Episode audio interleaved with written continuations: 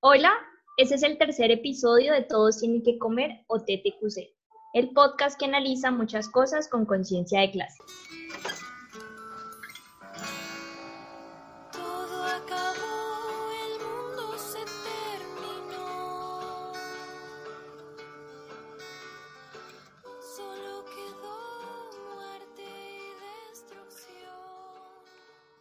Este episodio será dedicado a la serie web argentina Tarde Bella.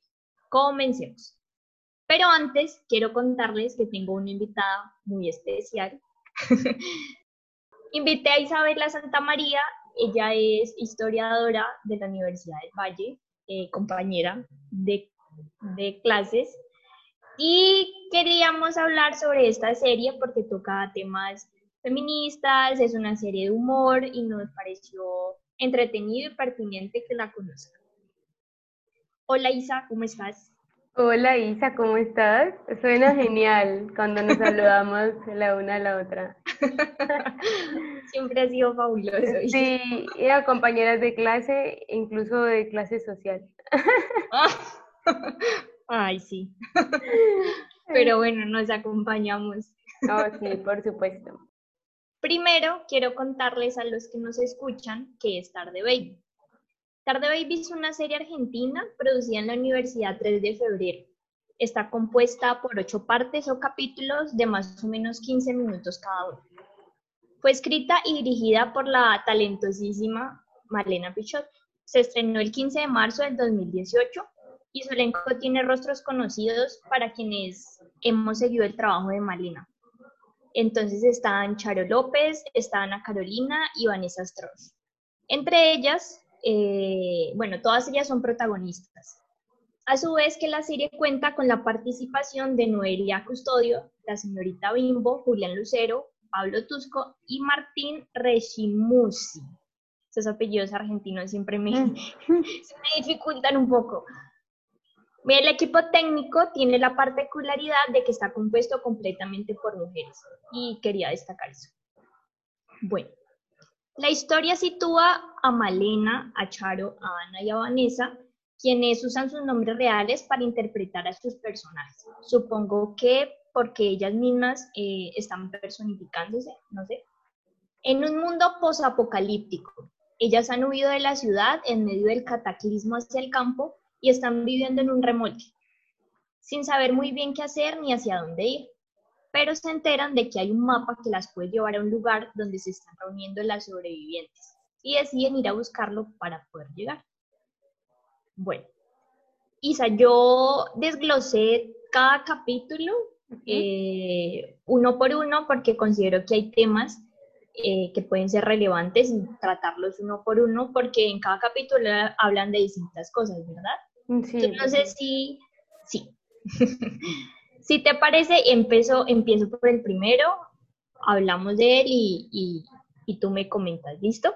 Pero me tienes que ir nombrando cada capítulo porque, o sea, yo recuerdo todas las ideas generales, pero no me sé el nombre de cada capítulo. Bueno, no te preocupes, aquí estamos para ayudarnos. bueno, la primera parte o el primer capítulo se llama Gaby Sabatini, quien es una muy conocida tenista argentina, a quien las chicas también la tienen como ícono salvador, entre comillas.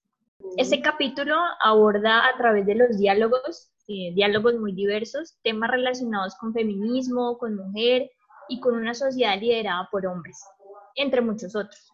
En esta parte, eh, ellas recuerdan con nostalgia las actividades sociales que hacían cuando ellas estaban viviendo en la ciudad, como hablar con extraños, la televisión que veían y a la prima promotora de Vanessa, la Mm. famosísima Luli. A la promotora Luli. Luli era promotora. Estuvo años y años parada, incolume. Incólume. Incólume, que quiere decir que no ha sufrido daños. Incólume, parada delante de un banner, sufriendo las peores injurias y atrocidades que un ser humano puede soportar. Y ella ahí, impecable. La única persona preparada para sobrevivir un apocalipsis es una buena promotora. Totalmente. Y esa era tu prima Luli. extraña esa sonrisa petrificada, como si en cada evento la acompañara La muerte. la muerte.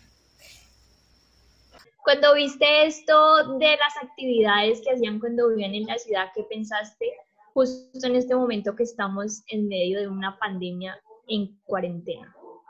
Cuando lo vi, justo me impactó mucho el de hablar con extraños, porque en este momento técnicamente incluso estamos añorando las cosas que antes nos fastidiaban, ¿no?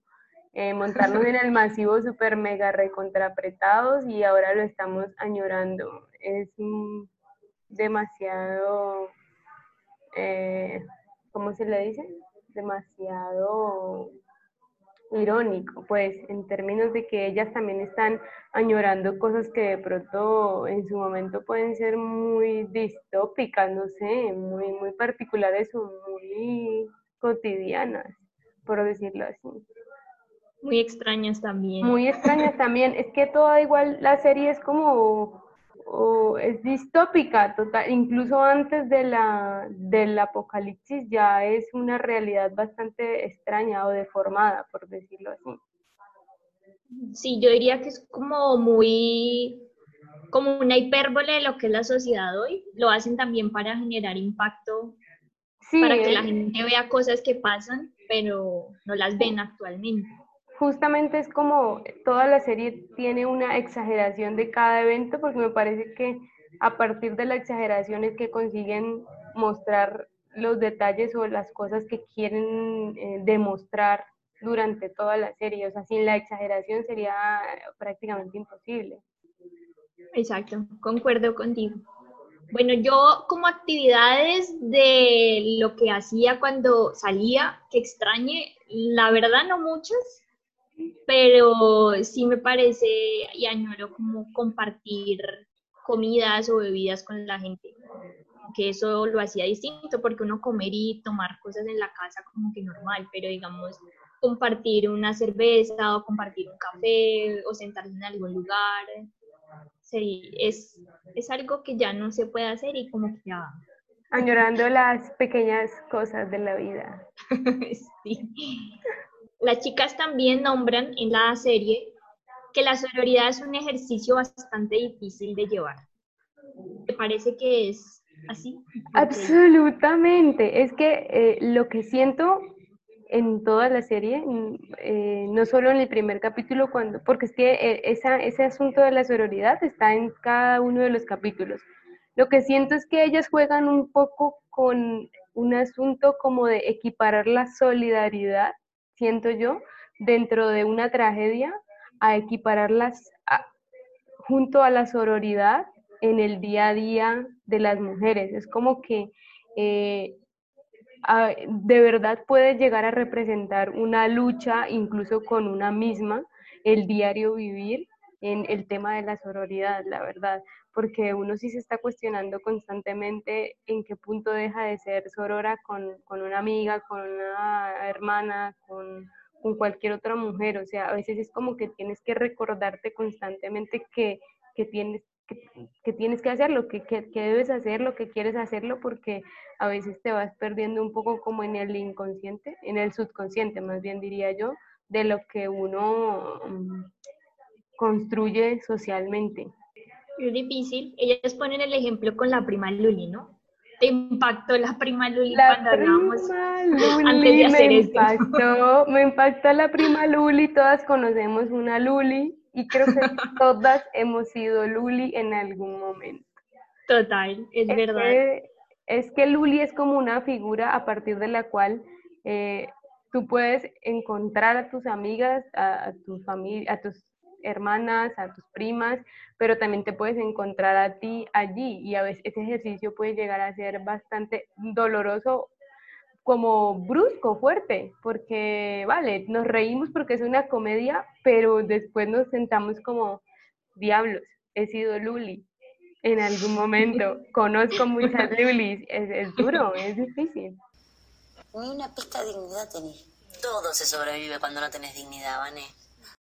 Para los que nos escuchan y que se van a ver la serie si no se la han visto, Luli representa o hace las veces de todo lo que supuestamente una mujer con unidades feministas no hace o que reprocha.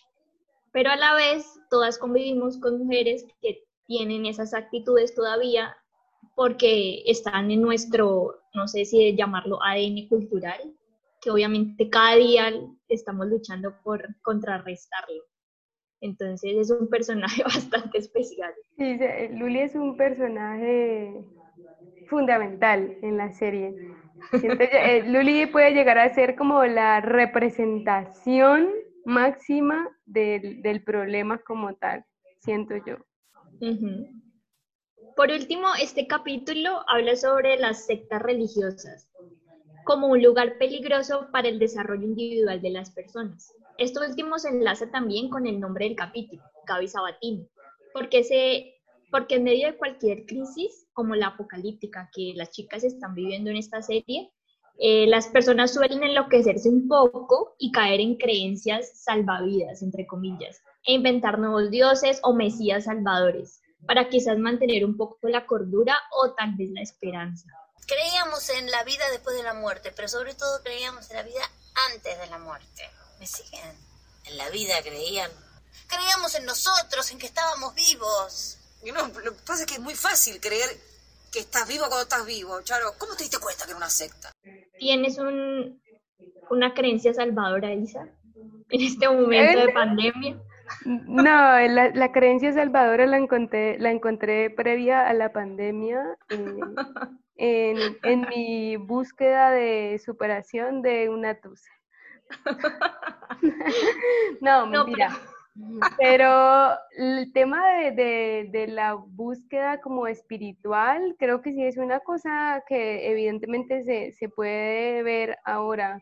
Creo que sí es un momento en el que muchas personas están tratando de encontrar algo que les, que les permita, no sé, que les permita llevar esto de la mejor manera. Es decir, como que cada uno busca la mejor manera de, de sobrevivir y pues bueno, a algunos les puede funcionar mucho el tema espiritual, ¿por qué no? Sí, claro, o cualquier cosa como una, un icono tenista en Argentina, ¿no? Un icono, claro, lo que pasa es que igual el tema del icono y muchos temas en la serie, obvio, siento que es a propósito, que lo hacen así, o sea, están, ellas están constantemente criticando algo que al mismo tiempo están haciendo. Es como esa muestra de que a una le cuesta mucho salir un poco de esa, de esa misma burbuja en la que uno puede que ve cosas mal en las, en las demás dentro de, de la práctica feminista, pero al mismo tiempo las está haciendo y a veces no, no, no se da cuenta de eso o, o lo disfraza un poco quizá o lo justifica, puede ser. Es verdad, es verdad. Pues, bueno, no sé, pasemos al siguiente capítulo. La segunda parte se llama Hasta acá, todo bien. Aparece la primera invitada, actriz invitada, entre comillas, Noelia Custodio. Ella interpreta a Noelia, ella misma, pero en versión apocalíptica. Como les decía, que supongo que ellas están personificando a ellas mismas en esta serie. Ella es quien le cuenta a las chicas dónde están, bueno, dónde está, que hay un mapa y aquí abordan temas como fiestas como espacio de socialización, porque todos las abordamos de maneras muy distintas. Unos son la fiesta, otros hacen la fiesta y otros disfrutan la fiesta. En teoría siempre quiero hacer una fiesta, me entusiasma la idea y después en el momento quiero que se vayan todos. ¿Cuál eres tú, Isa? Creo que soy los que no van a la fiesta, los que fingen estar enfermos para no ir a la fiesta, Las que evitan la fiesta, entonces. las que evitan la fiesta. No, mentira. Eh, lo, creo que una parte curiosa del, del tema de la fiesta también me pareció cuando tratan de abordar el asunto homosexual, por ejemplo, porque es que lo que noto en la serie también es que hay diferentes temas, hay un montón de temas dentro de, dentro de el tema central que es el feminismo, pero al mismo tiempo eh, están abordando las relaciones de pareja, incluso las no heterosexuales. Ese, ese, esa parte en especial me pareció bastante interesante por eh, la chica que hace eh, el papel allí en medio del resto de hombres tratando pues como de, de resistir constantemente, ¿sí? Resistir la presión masculina de encontrarse en una fiesta con un resto de heterosexuales que la ven específicamente como alguien raro o, o especial. Por decirlo distinto, así. sí. Se supone que se ha normalizado o bueno, que es, que es algo que sucede, pero realmente la gente no lo toma así en muchos casos, por muy progresistas o open mind que sean. Sí, es, es, es complejo, es, siento que es como, vale, le hacen preguntas, mm, especialmente lo digo por eso, le hacen preguntas como que cómo son tus fiestas, por qué son tan diferentes, o, o qué pasa en tus fiestas, o algo por el estilo, y es lo mismo que sucede en las fiestas heterosexuales, es exactamente igual. Claro. También ellas tocan las obsesiones y compulsiones, ¿no? En este caso lo hacen para el limpiar y ser ordenado, entre otras. Viendo la tele. No sabes que estaba abajo en la fiesta y me estaba divirtiendo tanto que empecé a temer por mi salud cardíaca, así que vine acá a resguardarme hasta que se me pase nada más. ¿Qué obsesiones y compulsiones te tocan la vida, Isa? Uy, obsesiones y compulsiones. Mm, En el que ese sí me vi representada un poco ahí con, con los talks, la verdad. Qué terrible. Yo creo que, bueno, si hiciera una fiesta también tendría el, el mismo, la misma obsesión por limpiar absolutamente todo después de que termine la fiesta. De que empezara tu fiesta realmente, como Sí, dicen ahí. ahí justo empieza mi fiesta, limpiando. Bueno, la historia señala que justo antes del fin del mundo eh, hubo una fiesta en la casa de Malena. Yo creo que por eso es como importante el punto de la fiesta y lo que se hace en la fiesta. Esto podría interpretarse de una manera teleológica, podría ser, o simplemente podemos acordar que es un capricho de la guionista, no sabemos. Bueno, aquí también vuelven a retomar la relación de los personajes con la televisión. Creo que la televisión es un foco que toma en cada capítulo. Esta vez la relacionan con las noticias que mostraban gran, gran cantidad de homicidios hacia mujeres, en su mayoría perpetra- perpetrados por sus parejas, nada lejano a la realidad, ¿no? Pero que son vistos por los medios como algo normal. Por eso el título del capítulo, hasta acá todo bien. descendido notablemente como nunca antes se ha visto en la historia de la humanidad. Hasta acá, todo bien. Hasta acá todo bien. Porque lo grave del asunto es cuando estos hombres se empiezan a morir supuestamente de hambre eh, y a faltar el trabajo solo porque no hay nadie que les cocine en la casa, porque acabaron de asesinar a su esposa. O sea, una vaina loquísima. Y ya no hay nadie que cuide los hijos, ¿no? Exacto. Seguramente esto es una hipérbole de todo el asunto, pero es algo que da para pensar, obviamente. Lo que tú decías ahorita sobre que ellas agrandan todo es para que se, para que tenga humor de cierta manera y, y se vea. Para que sea como también más digerible, ¿no? De alguna forma. L- Lo que siento igual con el tema de los medios de comunicación es que eh, es como parte de esos cuatro, esas cuatro elementos fundamentales que abordan ellas, que es como el gobierno, la sociedad, los medios de comunicación, la iglesia. Y entonces está eh, justo esos medios de comunicación eh, presentando todo como absolutamente normal y para todos es normal y, y los asesinatos son normales y todo es completamente normal y es como un día a día y vivir y seguir y ya está. Exacto. Estamos acostumbrados y no pasa nada. Otras cosas son lo de realmente graves.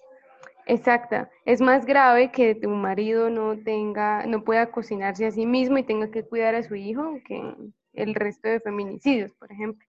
Ajá, exacto. Seguramente eso sí pasa y uno no lo sabe. Bueno, sí, no sé. puede que sí, habría que analizar las noticias colombianas y seguramente ahí aparece de repente así. Ellos también tocan las brechas salariales entre hombres y mujeres, ¿no?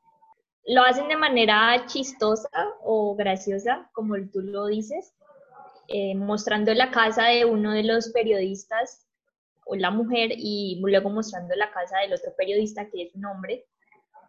Y, y no sé, eso es algo como que lo sabemos y sabemos que pasa, pero como que tratamos de hacernos los de la vista gorda o no sé por qué sigue pasando.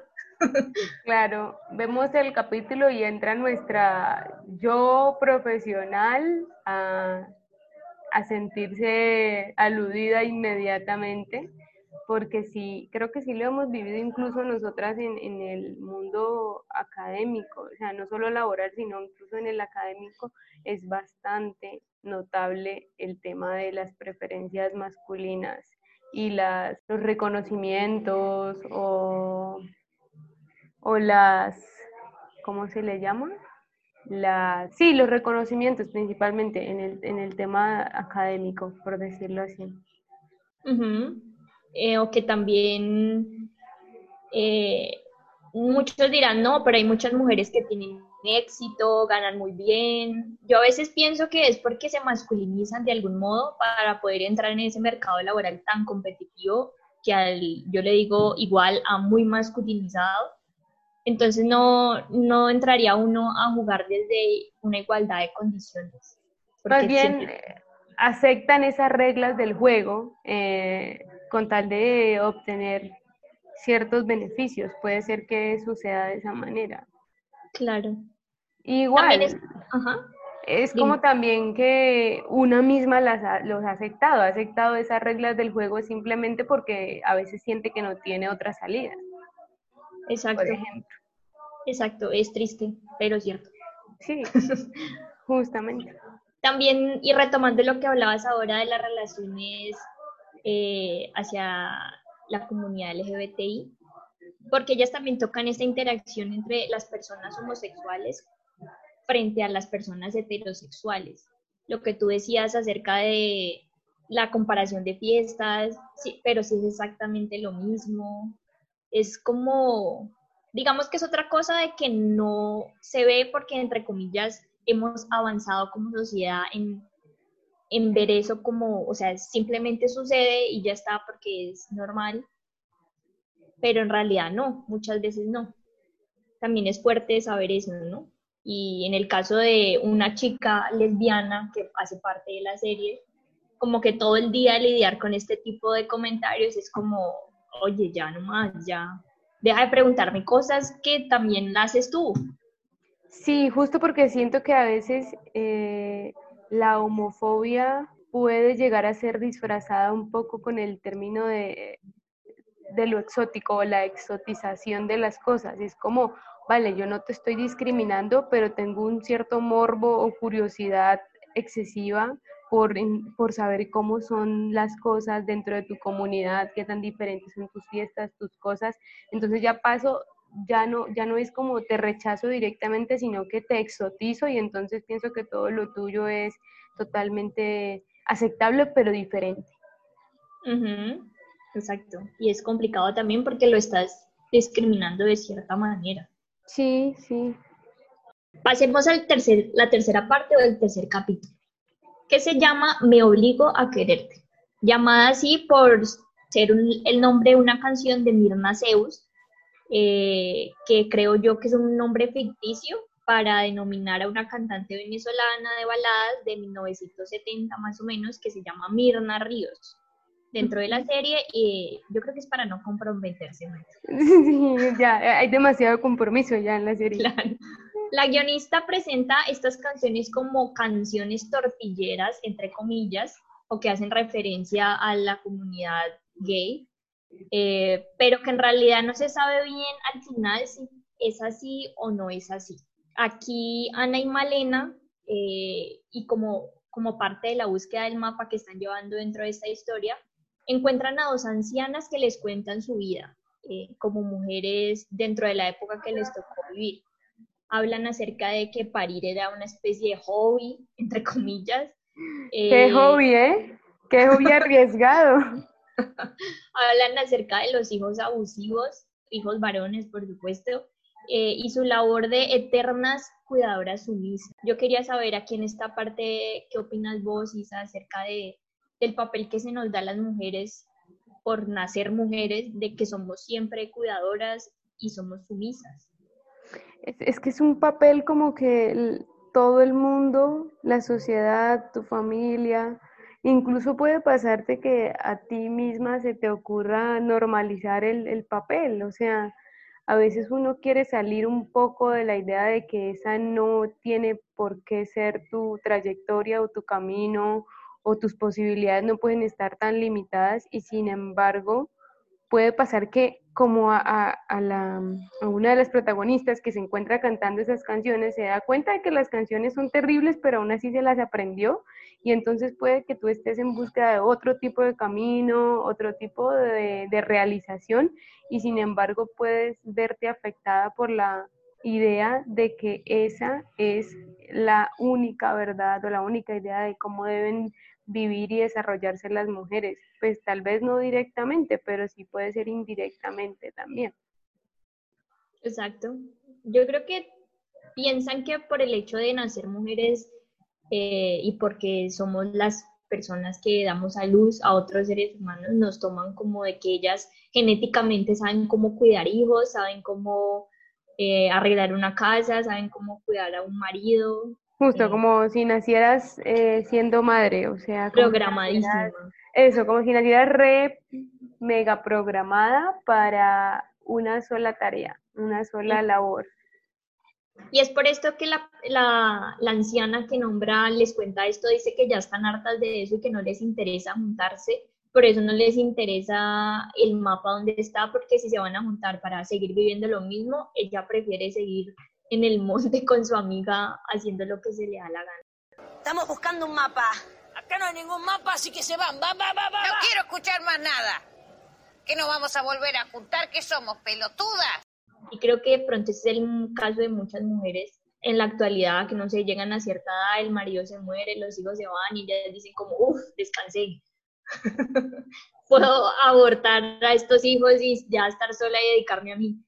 Justo, pero, pero qué triste, ¿no? O sea, tienes que llegar al límite de, de, de, más bien es una liberación, no, no una liberación buscada, más bien es una liberación aceptada, como bueno, al fin ya me tocó descansar, pero de todos modos ya cuántos años pueden haber sucedido, o sea, no es como una liberación, una búsqueda de esa liberación, sino ya es como, bueno, al fin me tocó, al fin. Otra vaina triste pero cierta. Sí, Bueno, ellos, viste que salían, había como un sketch de unos hombres sentados en una mesa, que por supuesto son ellas, caracterizando a hombres, eh, en donde ellos les echan la culpa a las mujeres de absolutamente todo. En una, en una de esas le echan la culpa al narcotráfico, porque son las mujeres quienes se introducen en la vagina estos dispositivos que cargan droga, eh, también ellas son las culpables del divorcio y por eso es que las matan para divorciarse.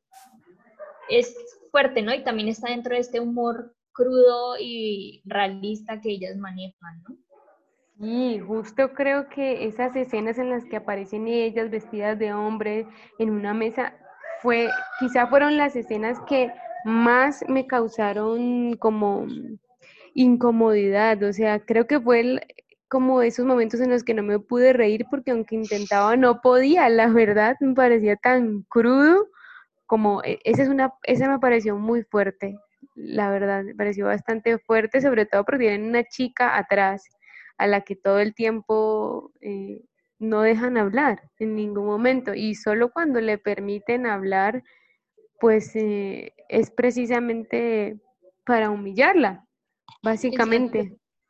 Pero Exacto. sí, el resto, digamos, como de escenas eh, dentro de, de la escena, por decirlo así, son un poco más graciosas, no sé, o, o causan un poco más de, de risa fácilmente. Pero esa en especial, pues eh, bueno, tiene cosas graciosas, pero sí me parece fuerte. Y es fuerte porque de verdad te das cuenta de que te enfrentas a esas cosas y que si buscas personas que realmente piensan así, las, las vas a encontrar. Claro, a mí justamente me pasó una vez eso, no así tan dramático, pero más o menos.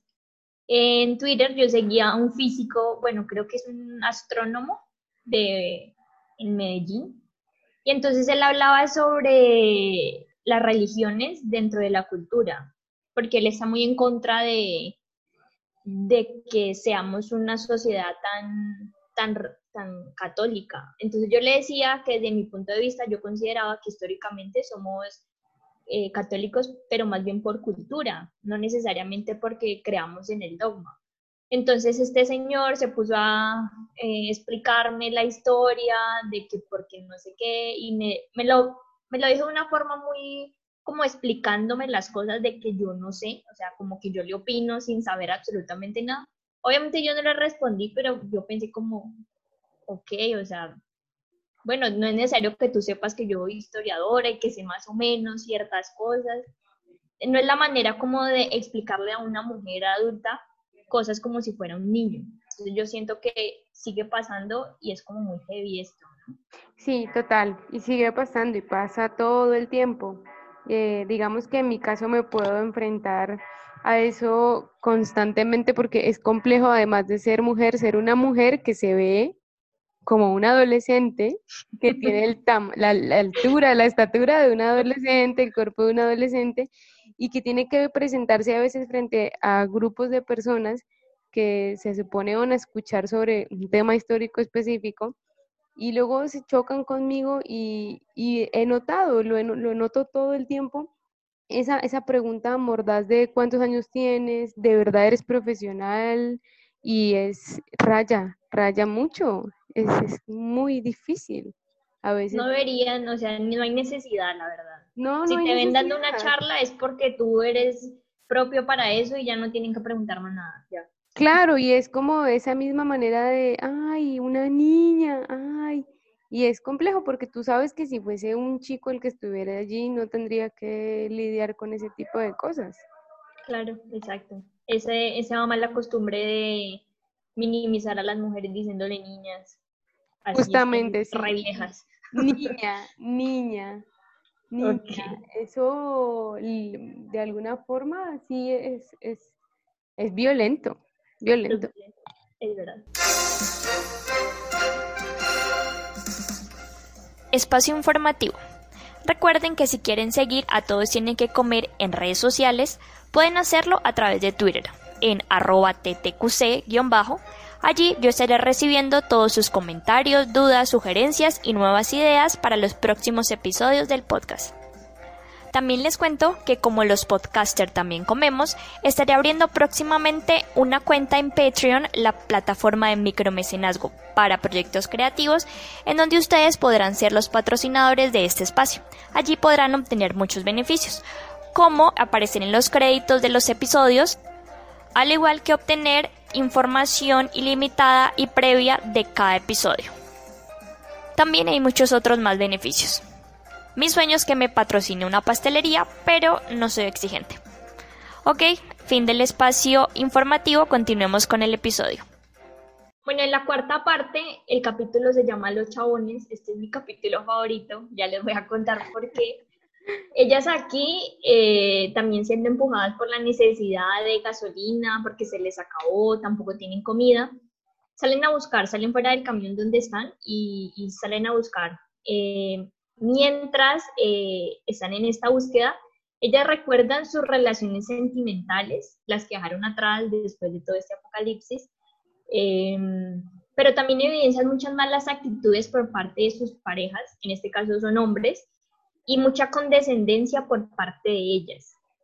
Es mi capítulo favorito, como les decía, porque eh, creo que el terreno de las relaciones sexoafectivas eh, es un terreno donde se aplica demasiada violencia, poder y dominio, los unos a los otros, sin discriminar si son hombres o mujeres. Y se normaliza a niveles demenciales. Lo que puede pasar ahora es que nos sorprenda un romance épico del fin del mundo. Mis romances siempre fueron un poco así. En mi adolescencia dejaba todo por amor. Todo. Esos amores. Los que te arruinan bien la vida. ¿O no? ¿Vos crees que es así? O sea, es difícil tener una relación, en este caso heterosexual, sin que haya este tipo de, de violencia, donde para uno agradar a otra persona tiene que anularse a una misma o, o tener que ser tan condescendiente como en la serie que ella les llevaba coca y pucho al man para que se despertara porque estaba supuestamente en una crisis por no tener empleo y a ella se le estaba cayendo el pelo, pero tenía que estar firme en su posición de novia entregada. Sí, justamente creo que también fue uno de mis capítulos favoritos porque es imposible no sentirse identificada. O sea, creo que no es que uno tenga, no es que uno tenga como obligación que em, disminuirse o, minimizarse, pero sí pasa. Creo que es que dentro del campo de las emociones a veces es muy difícil hacer esa, esa diferencia de mis principios, mis creencias, mis posiciones frente a mis emociones. Entonces, claro, ahí habría un tema pues de inteligencia emocional que sería bastante complejo porque a veces uno puede tener unas posiciones muy muy serias frente al feminismo o frente a cómo permito que me, que me traten o cómo y cómo permito desarrollarme dentro de una comunidad, etcétera. Pero llega allí el, el, el bendito amor y claro, a veces a uno se le pasa, puede que no se dé cuenta. Es que pienso yo que es más fácil darse cuenta cuando ya sales un poco de allí y entonces te das cuenta de que hay vainas que te nublan un poco para ver cositas y es difícil, es difícil como eh, a veces cuando estás dentro de esa dinámica de, pareja, verlas.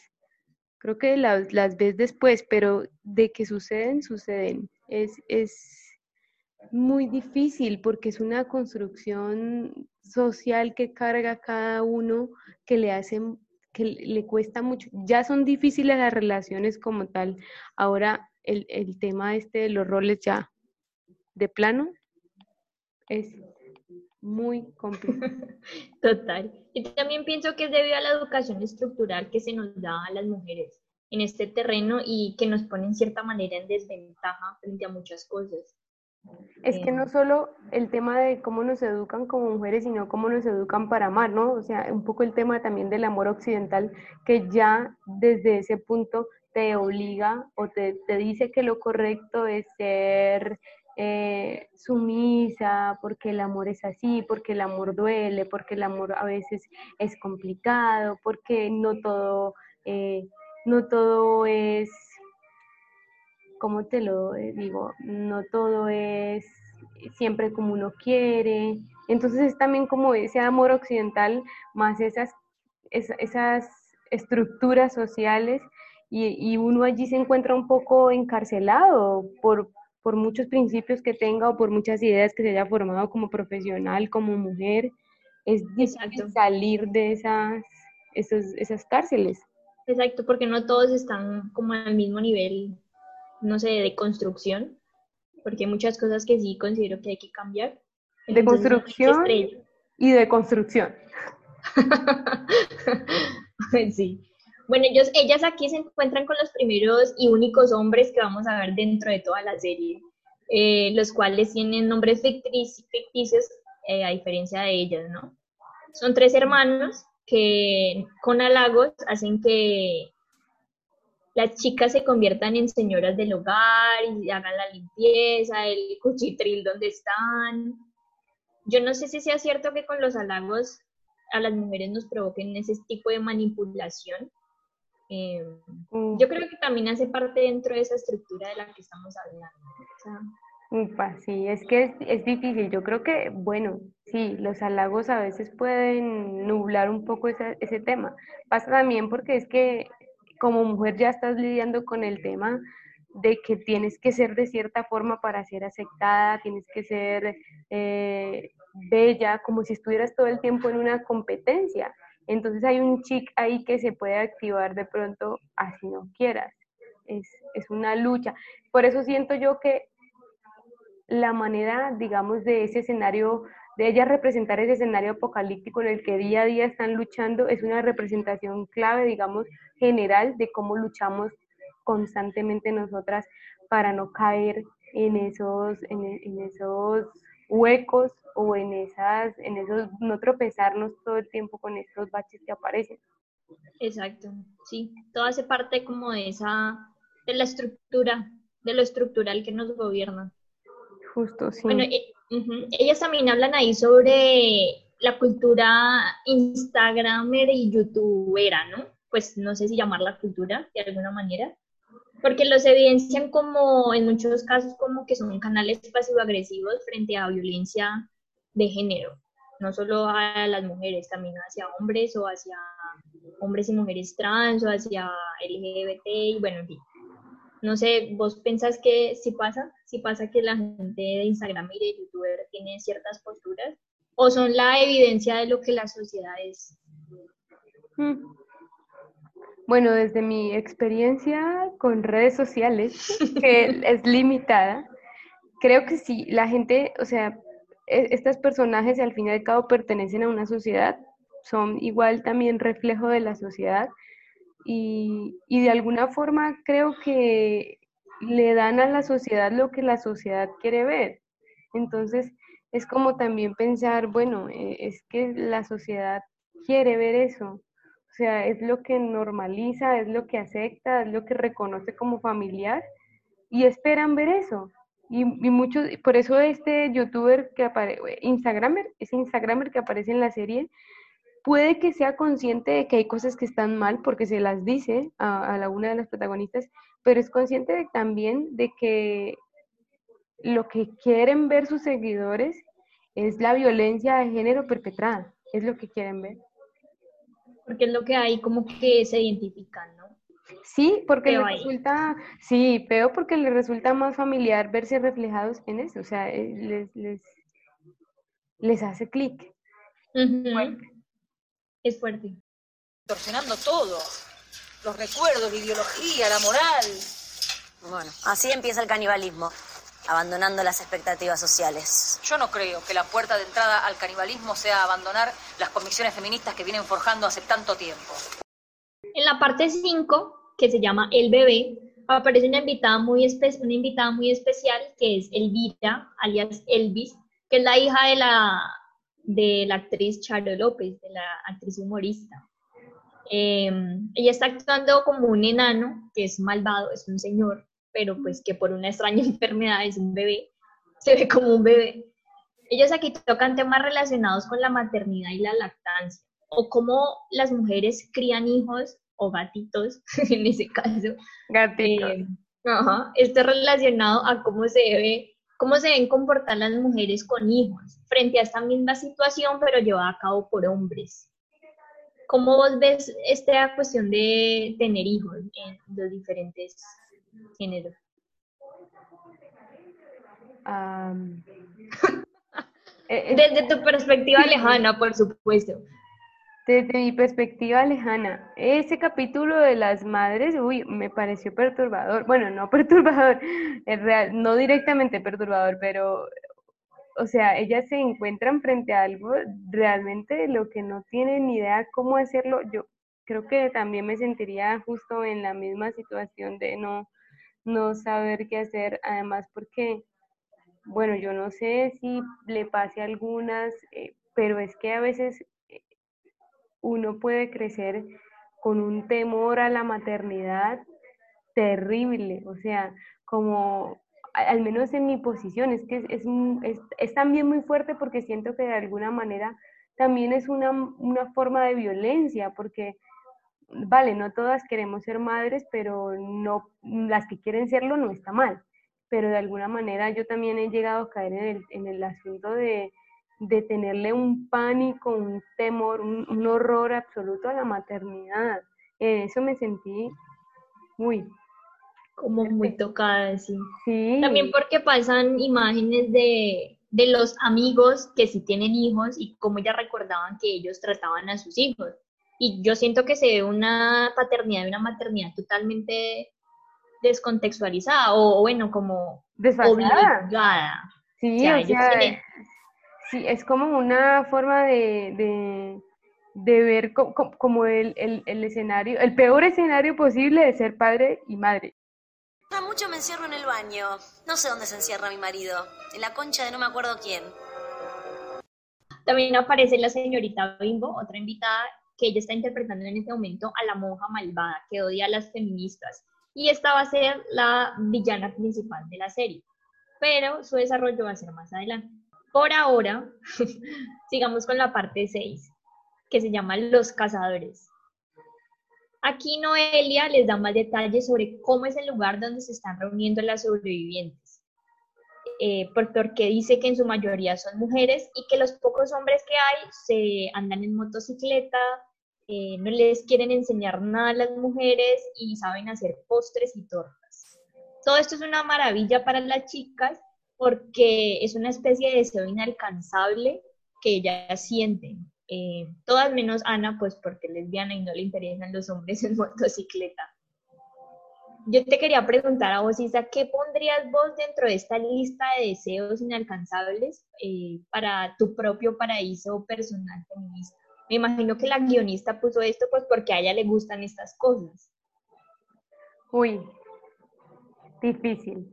Porque, bueno, a ver, veo este, este paraíso feminista que ellas pintan, eh, hay hombres deconstruidos, hay sororidad, hay trabajo en equipo, hay un montón de cosas que sí siento que todo el tiempo quisiéramos tener, como que quisiéramos construir. Eh, no, yo pienso, la verdad que dentro de mis ideales feministas, creo que está, pues creo que me siento muy identificada con lo que ella está planteando ahí. Sin embargo, sí sé, o sea, soy consciente de que realmente es un paraíso. O sea, esto es una visión muy limitada de, de, de cosas que sabemos que en la realidad no podremos obtener, al menos no todas juntas. Es como, ah, sí, sigue siendo un paraíso, una idea una utopía, la utopía feminista, allí, que me, me parece triste que se, se, vea como una utopía cuando debería ser una realidad constante, normal. Exacto, sí. Natural, por decirlo. A mí me mataron con lo de las tortas. A mí que me den tortas en mi paraíso feminista, yo digo, sí, allá voy. A buscar el mapa. Lo, lo, lindo del paraíso feminista que ellas pintan, siento, es que todas tienen cabida dentro del paraíso feminista. ¿Sí? La conductora de televisión, Luli tiene cabida dentro del paraíso feminista. Eso me parece, eso me pareció muy, muy lindo. Muy lindo porque al final logras empatizar con Luli, porque de alguna forma es que Luli no es, o sea, quieren mostrar a Luli como una descorazonada o como una hueca o algo por el estilo, pero al final lo que siento con Luli también es eso, es que simplemente está actuando bajo unas condiciones pese a que incluso es consciente de esas condiciones, de alguna forma. ¿sí? Es una víctima del sistema. Pues. Es una víctima, Luli, y lo sabe, y lo sabe. Bueno, aquí también tocan el tema del dinero y las mujeres, pero en este caso es cómo las mujeres nos gastamos el dinero debido a esta educación estructural que se ha recibido, ¿no? Por supuesto, ponen en escena también a la industria de la publicidad, como que esta genera necesidades inexistentes que obliga a las mujeres especialmente a comprar cosas. Eh, también la industria de la moda como generadora de tendencias que no son esenciales y mucho menos en un mundo apocalíptico, donde las necesidades, por supuesto, son otras ya que en muchos casos la moda eh, es otra cortina de humo más dentro de nuestra sociedad. Eh, tocó el tema del el dinero, Isa. No, es que el último capítulo con el tema de la moda me dio directo al corazón, la verdad. O sea, no me pude sentir más eh, señalada porque no, porque no se podía, imposible. es, creo que esa es una de mis luchas constantes, el, pues no tanto el tema de la moda, pero sí más bien el tema del consumo responsable. Eso sea, es, es bastante difícil. Claro, este tema del consumo ya eh, dentro de un escenario capitalista es bastante complejo, pero ahora el tema del consumo como mujer, que es todavía, o sea, es todavía mil veces peor, porque claro, estás lidiando con todas estas imágenes de redes sociales, todas estas imágenes que salen de lo que debe ser una mujer o cómo debe verse una mujer, y, y es difícil porque incluso en este momento, en medio de esta cuarentena en la que estamos, uno, una como mujer sí, de verdad, puede pasar que esté viendo cosas de ropa y de zapatos y, sepa muy bien que no es el momento, que no es la condición, y aún así está viendo las cosas y quiere tenerlas y es como una necesidad. No, pero para cuando termine la cuarentena estas botitas me vendrían perfecto. De cosas que no necesitas. Es como ir a- a- al... Es todo el tiempo como vivir en visitando estos, estos mini markets en los que tú sientes que quieres comprarlo todo, pero no necesitas nada realmente, no necesitas nada. Total. Es una lucha diaria que personalmente me cuesta muchísimo tener que entrar a terapia. Yo te quería contar a vos y a los y las que nos están escuchando, eh, y quería tratar también el concepto del merecimiento para justificar estas compras injustificables, ¿no? Uy, Eh, total. Hay un filósofo argentino que también es divulgador, que se llama Darío Schanberg. Bueno, es un apellido muy extraño. Sí, lo sé. Sé ¿Cuál es ese Darío? Él dice que realmente el merecer no existe. Eh, él habla, él nos explica a través de la meritocracia este concepto entendida también como un intento eh, por instalar desde el poder del Estado o desde uno mismo que se puede premiar a quien se lo merece, porque se lo ha ganado por algún esfuerzo que ha llevado a cabo. La construcción de la misma palabra pues nos enuncia esto, ¿no? Eh, la meritocracia es el poder del mérito. Pero ¿de dónde surge este mérito? Eh, ¿Es imaginario? Es- bueno, no. En un imaginario común, el mérito viene de quien se ha esforzado más por conseguir alguna meta. Y creemos que todos los que estamos interesados en esa meta partieron desde un mismo lugar, ¿no? Y se fueron quedando en el camino según su cantidad de esfuerzo, eh, pues llegaron a la meta o no llegaron. Pero realmente todos partieron desde ese mismo punto, todos estaban bajo las mismas condiciones. Subrayo aquí que Darío nos dice que el merecer es un verbo en primera instancia individual, por tanto, debido a la estructura en la que se desarrollan y conviven los individuos. Eh, entonces, esta misma estructura pone a unos individuos en un punto y a otros en otro, por nacimiento, diría yo. Entonces no se puede decir que todos estamos participando de este mérito en una igualdad. Es así como entonces merecer empieza a perder como todo el sentido, al igual que el mito que dice que si una persona se esfuerza, todo lo puede lograr, porque, o sea, están hechos trizas, porque no todos estamos desde un mismo punto socialmente. Y creo que esta es la parte más con conciencia de clase que tenemos en este podcast. Sí, por supuesto, es como que no es una carrera en la que claramente no todos partimos desde el mismo punto. O sea, hay quienes obviamente tienen un terreno abonado y unas condiciones abonadas también. Siempre lo veo un poco así. Puede ser, eh, digamos, crudo el imaginarse eso- esto como una carrera, pero al final puede que sí se vea, sea el ejemplo más claro pones a competir 10 personas, pero no todas parten desde el mismo punto, no todas desayunaron, no todas ejercitan a diario, no todas viven en, en ciertas condiciones especiales, pues por supuesto que ya sabemos quiénes van a llegar a la meta primero.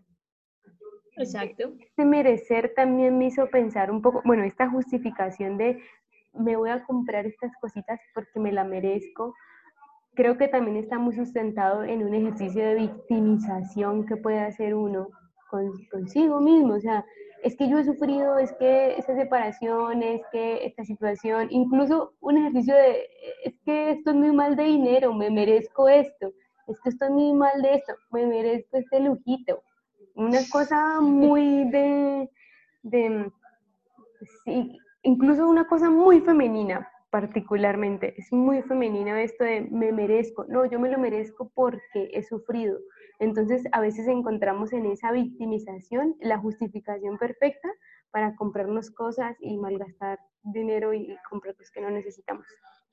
Exacto, sí. También hace parte, ¿no? Sea, nosotras como, por el hecho de ser mujeres, independientemente de, de qué estrato socioeconómico en el que hayamos nacido, en el que estemos, ya como que entrábamos como tres pasos más para atrás, si nos comparamos con los hombres. Entonces va a seguir siendo difícil, ¿no? Y sacarnos de la cabeza eso como de yo merezco tal cosa, es complicado. Como que a veces eh, podríamos llegar a, a creer que las cosas malas que nos pasan nos sirven para justificar esas, esas compras o esas acciones o, o esas situaciones que sabemos que están mal. Exacto. Bueno, queda para reflexionar, amigos y amigas. Amigues. Amigues. La parte 7 se llama Una oferta es una oferta. Aquí cada personaje, cada chica, nos deja ver lo que estaba sucediéndole personalmente, individualmente, justo antes del cataclismo. Coinciden que en ese momento estaban siendo víctimas de actitudes machistas, represivas y violentas que habían normalizado, pero lo, pues, lo expresan de manera cínica, como ellas suelen hacerlo. También estaban siendo testigos del inicio de la aprobación de la ley del aborto en Argentina. Eh, y como pronosticaron los católicos, eso es chiste, eh, todas, todas iban a enloquecer por este exceso de libertad que les iba a entregar esta ley, ¿no? Entonces todas las mujeres de la República fueron a abortar, así no estuvieran embarazadas, porque había un supuesto dos por uno, eh, y ahí va el nombre del capítulo, una oferta es una oferta. No podían decirle no a este dos por uno en aborto, ¿no? No, estoy, pero es legal. Y ahora se puede, hay que hacerlo. ¿Vamos a hacerlo? ¿Querés hacerlo? Vamos, vamos, hay un dos por uno. ¿Dos por uno? Sí. Pero yo no estoy ni embarazada ni ovulando y me queda muy poco tiempo, vos sabés. No, pero sé. hacen, eh, hace como una fiesta. Es una Sí. fiesta, te acaban Sí. adentro y al lado abortás. ¡Ay, fiesta! Te acompaño, che. Dale, vamos, vamos. Eh, aquí el capitalismo metiendo Justo, ese, ese dos por uno también está supremamente, bueno, está directamente relacionado con lo que veníamos hablando ahora. Es que todo el tiempo estamos buscando justificaciones. Claro, hay una oferta. Así no necesitemos lo que la oferta nos está ofreciendo realmente, queremos comprarlo porque es una oferta. porque es una oferta. Exacto. Pero vos te imaginas una oferta de aborto, no estás embarazada, pero vas allá a meter la cabeza. una oferta. de. Una manera como muy satírica, ¿no? Como muy, de- sí, una, una manera de satirizar, pues, esto de, de, que de verdad algunas personas sí creen que legalizar un aborto hace que la gen- las mujeres quieran embarazarse porque sí y quieran pasar por todo el drama de un aborto porque va, es una cosa bastante fuerte, delicada, difícil, eh, impactante en términos físicos, emocionales, y de verdad se pueden llegar a pensar que todas van a querer quedar embarazadas solo para abortar, como si fuese Exacto. algo divertido. Aquí, pues, hay que preguntarle a la gente que nos escucha y a vos también, que ya me estás dando una idea de lo que pensás acerca del aborto. ¿Qué piensan de que haya aborto y de que el aborto sea legal? Eh, y que se esté dando un movimiento a nivel mundo por que esto se apruebe, ¿no? Pues antes de, de entrar en este tema, eh, quería comentar acerca de que el aborto es un hecho que sucede así la gente lo vea o no lo vea y sucede creo que en todas las esferas sociales y económicas de, la, de, donde, de donde estamos, de nuestro mundo.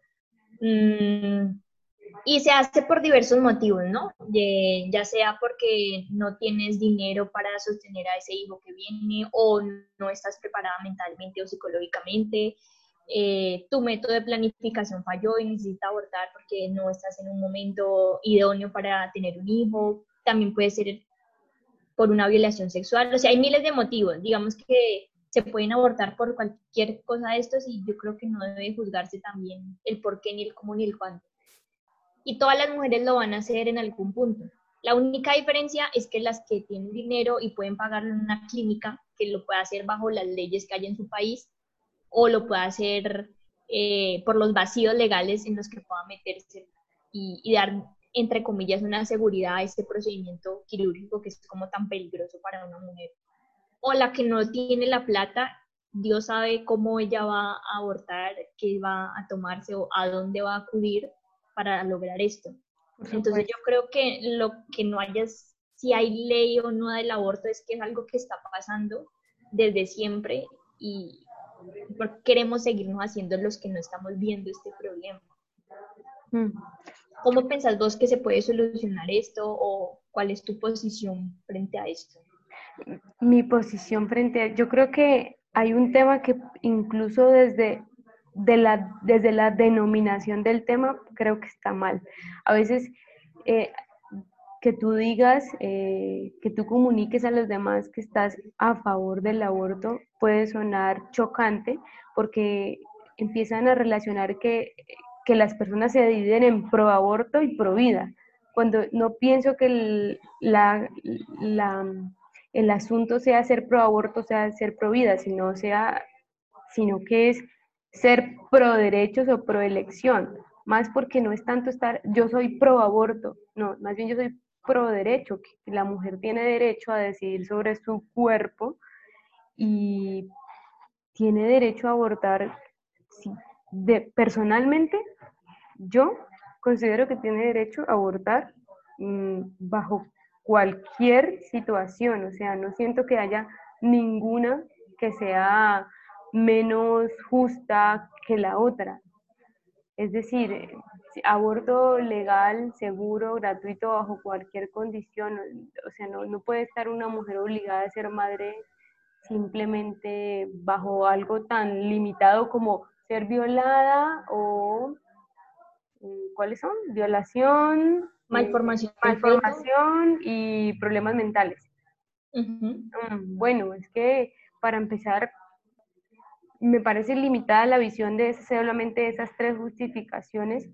Y sí estoy de acuerdo que se permita bajo cualquier situación abortar, cualquier situación puede ser eh, justa realmente, pero sí siento que de todos modos es, es, es, una decisión como esta no serviría de nada si no va acompañada de un cambio en el asunto educativo, formativo de las mujeres, no tanto formarlas para que planifiquen solamente, no, sino para que formarlas también para que sepan que eh, ser madre no es el único fin, porque es que ahí puede estar también el problema principal, y es que es tan cul es, es, tan fácil culparla, ¿por qué? Porque creemos que simplemente por ser mujer está obligada porque nació para eso.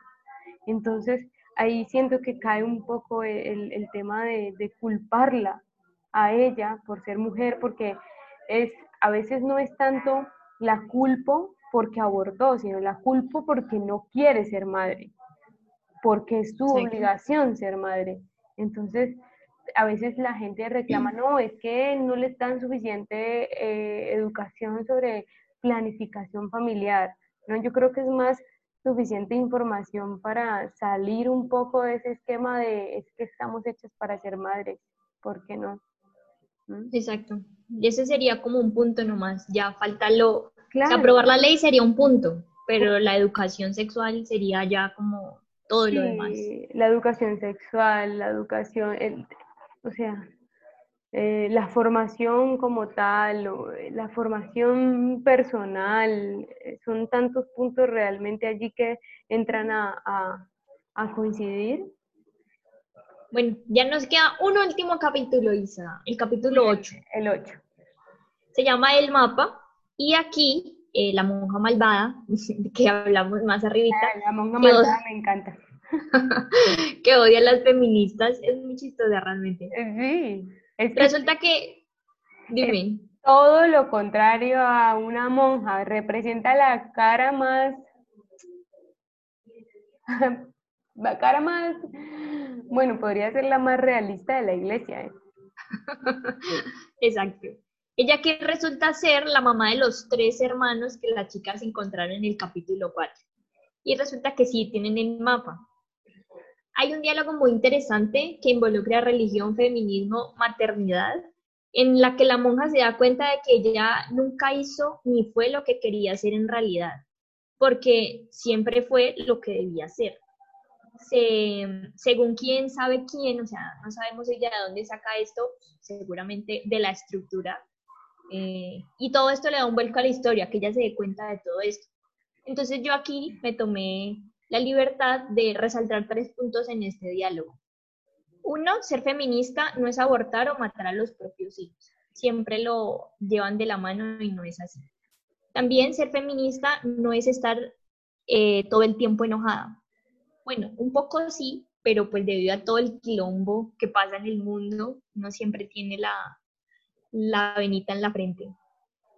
Y el último punto, eh, es que el que una mujer tenga hijos no debería truncarle sus proyectos personales.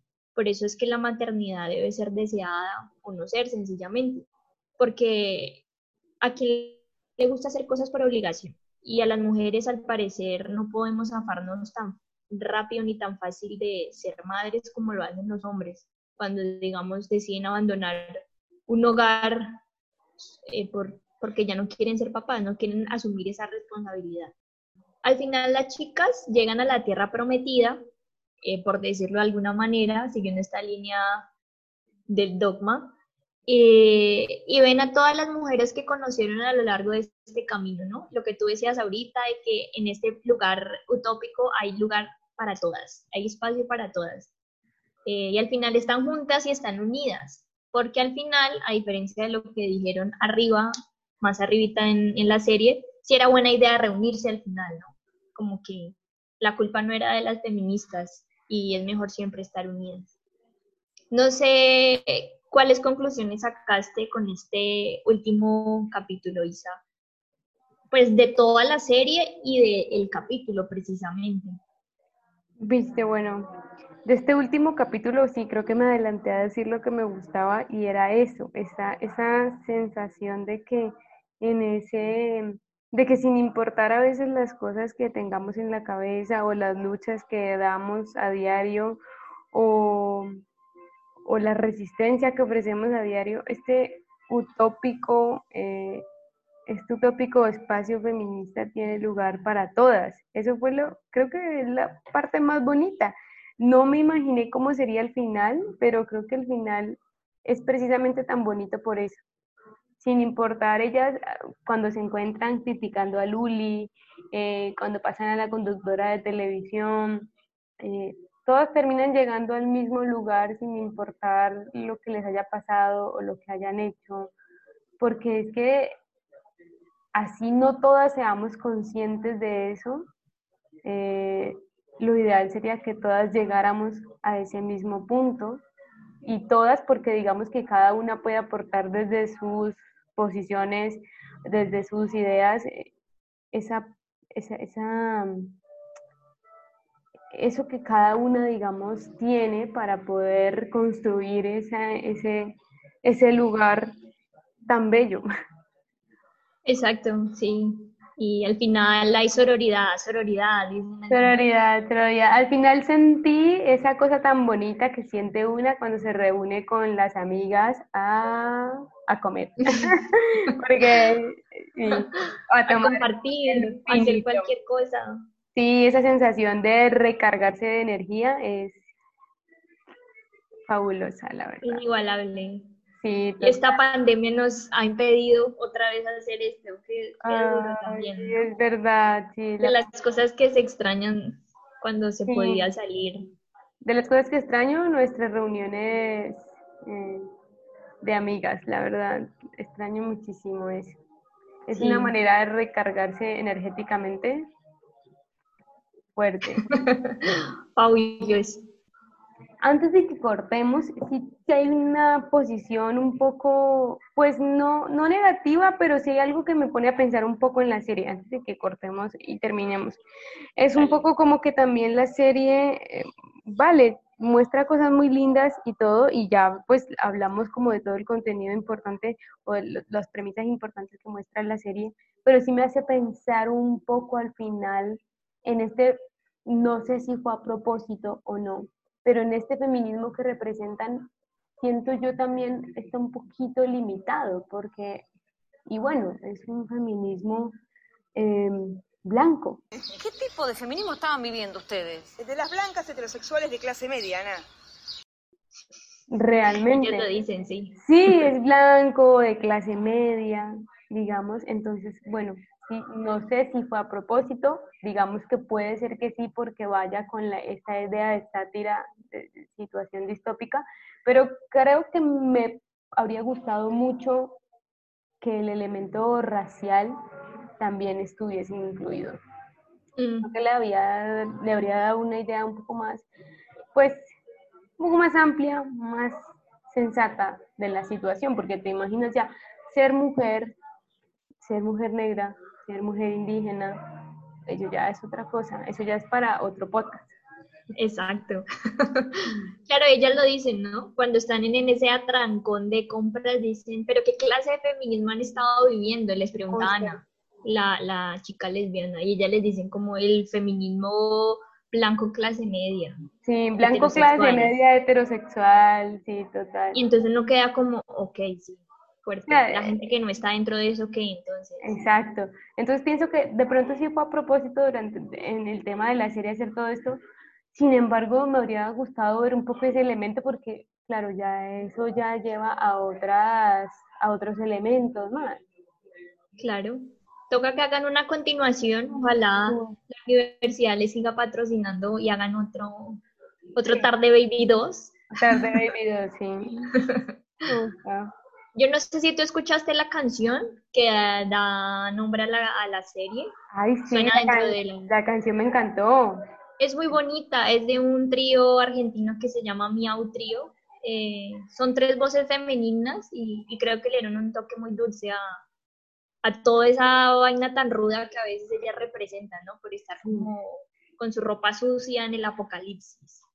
Sí, justo busqué el trío porque la canción me pareció muy bonita y, y ahí tienen muchas, muchas otras canciones también bien, bien Sí, interesantes. bien bonitas. Mi parte favorita es cuando dice eso que, eso que fui Eh, eh, no es lo que ya ves hoy aquí. Entonces como el cambio, representa como el cambio de las chicas. Sí, la transmutación.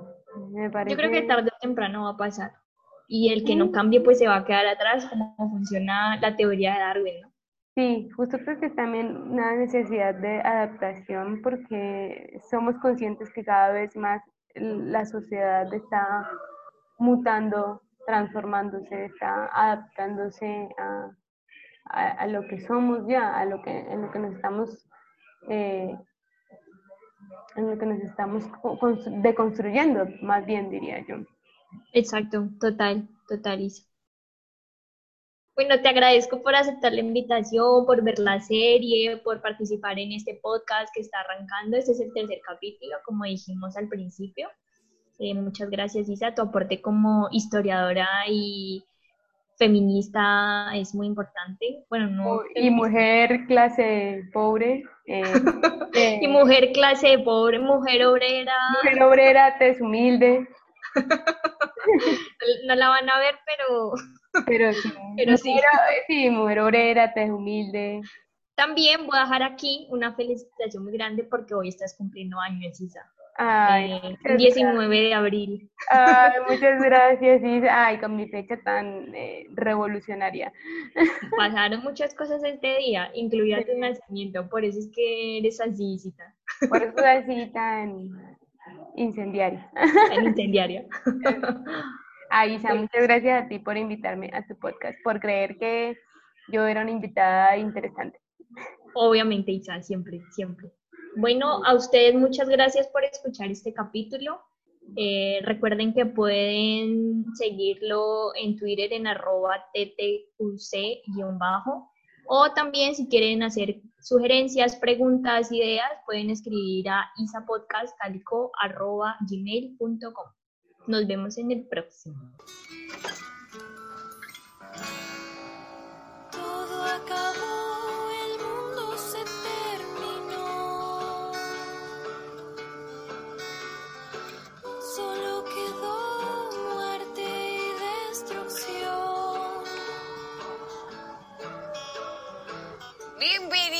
Chicas, tenían razón. Había que juntarse, ¿eh? La estamos pasando de lo más lindo.